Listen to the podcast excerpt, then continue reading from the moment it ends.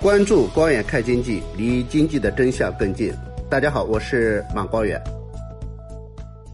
最近啊，参加一些活动啊，一些论坛啊，我又听到了一些声音，关于中国经济二零二三年究竟会怎么样啊？我听到有一些专家说，哎，中国经济达到百分之五以上没有问题，甚至有人说可能甚至会达到百分之八。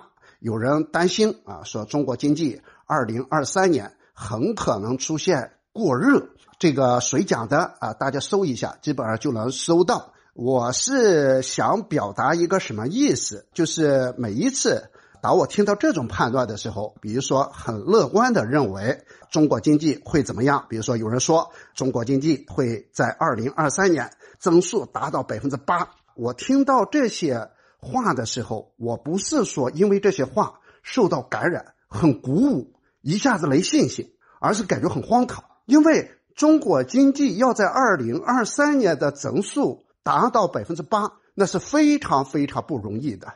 那如果说真的达到百分之八，就是第二个专家讲的，哎，中国经济很有可能出现过热。而且我们讲，现在的中国经济最重要的是。实现高质量的发展，而不是高速度。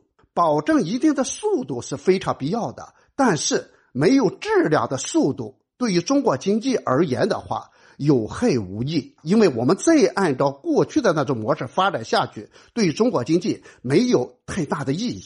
我们按照过去的模式，想实现经济转型，想成为发达国家，想进入高收入国家这个行列的话，是非常非常难的。中国经济必须走创新之路。中国经济在疫情以后必须走叫穿新鞋走新路，而不是回到过去啊！所以我听到这些观点的时候啊，我有时候我不是说听到这些观点就感觉到很鼓舞啊，感觉到一下子信心百倍，而是在想这些专家都是怎么想的。那而且有很多真的地位很高啊，很很权威，而且拥有一定的话语权。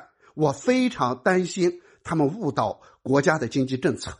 那么，二零二三年的中国经济相对于二零二二年，我们说，比如说疫情，哎，这个不确定性相对于二零二二年要小一点。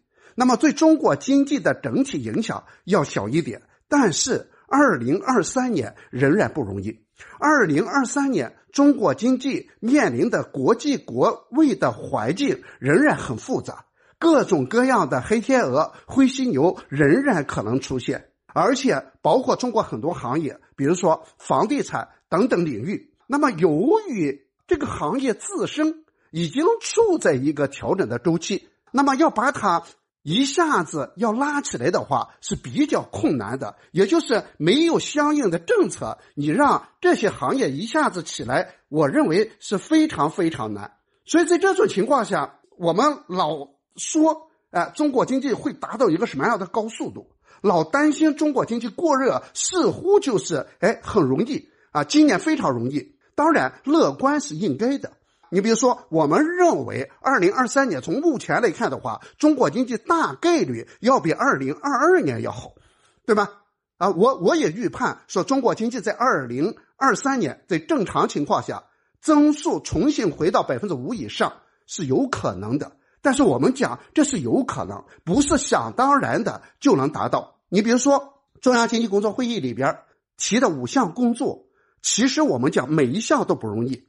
就拿第一项来讲，刺激需求、内需，把需求要拉起来的话，非常非常难。难在什么地方？如果说需求，比如说这个内需消费，如果很容易刺激起来的话，我们早都刺激起来了，对吧？那么，中国目前的整个人均消费在全球处在比较低的水平，原因在什么地方？就是第一，有很多人仍然是没钱，呀，有很多人仍然是没钱。第二个，大家对未来的预期不好的情况下，就不敢去消费，所以出现了二零二二年前十一个月居民的存款相对于二零二一年。增加了百分之八十八以上，同比增加百分之八十八以上的这么一个情况，说明什么？大家的预期不好。那么要改变这种预期的话，是需要重磅政策，需要超常规的政策，而不是说你喊一声，哎，我们这个现在啊，要靠这个需求来拉动了啊，大家买房子、买车，大家消费，这是不可能的。这个工作不容易啊。中国经济要从过去的投资拉动转向内需拉动，转向消费拉动，是非常非常不容易的。要构建一个长效的这个制度体系才能完成。再比如说房地产，那么房地产从二零一六年开始调控。到二零二一年开始政策转向，到今天为止，我们看二零二二年房地产下滑的幅度、行业的信心指数等等，是超乎预期的低啊！几乎可以讲，房地产几乎所有的主要指标都比预期的要低。所以在这种情况下，我们说我们现有的政策还不足以确保这个市场的稳定。你比如说，在供给侧。怎么样来保交楼？那么怎么样来确保优质房地产企业的资金问题？那在需求端，怎么样把这个基本的居住需求和改善性需求的政策真正的落到实处？那么再比如说，从长效去讲，怎么样让房地产从现在的发展模式转向新的发展模式，都不是不容易的。啊，都是不容易的，所以，我这个怎么会担心动不动现在担心经济过热？那么担心经济过热的一个前提是什么？就是，哎，这个中国经济是比较容易的，啊，比较容易的，好像一下政策就会怎么样，就会报复性反弹，这是不可能的。那么再比如说，这个两个毫不动摇怎么样来落实，对吗？那么这几年我们总听到各种各样不正确的言论，这个跟中央的。两个毫不动摇的政策完全违背的原谅，大行其道，对民营企业家、对民营企业造成的信息的影响非常大。怎么样来解决这个问题，对吗？怎么样把民营企业、民营企业家的信心能够真正的鼓舞起来，让他们看到中国经济长期发展的潜力、韧性和回旋余地，也是需要我们去做工作的，不是喊一声就能解决。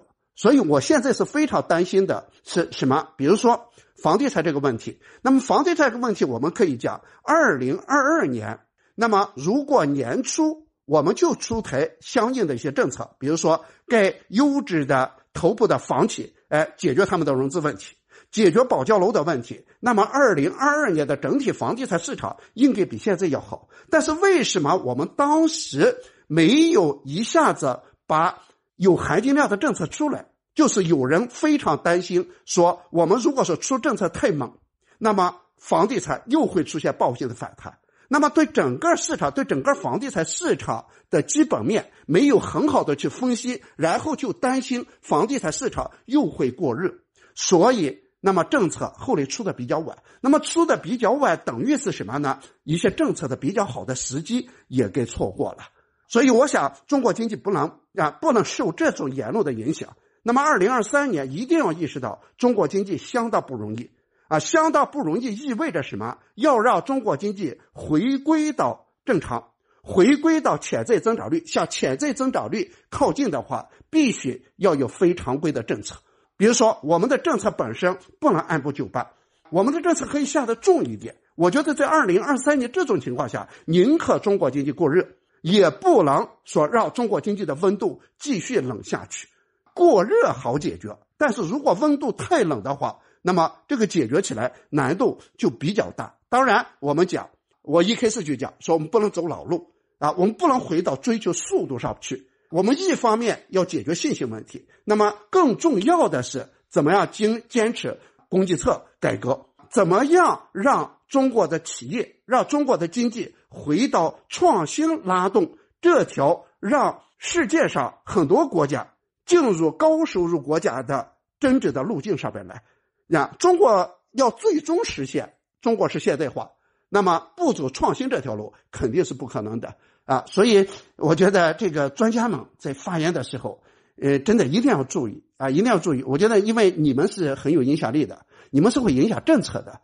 我们宁可把政策出的足一点，把情况想的严峻一点，那么我们最终取得一个好的结果，哎，这是不错的结果。但是如果说，哎，我们担心那些没必要的东西，可能丧失政策出台的比较好的时机。那么这样的话，到后面出政策，政策的效果就会大打折扣。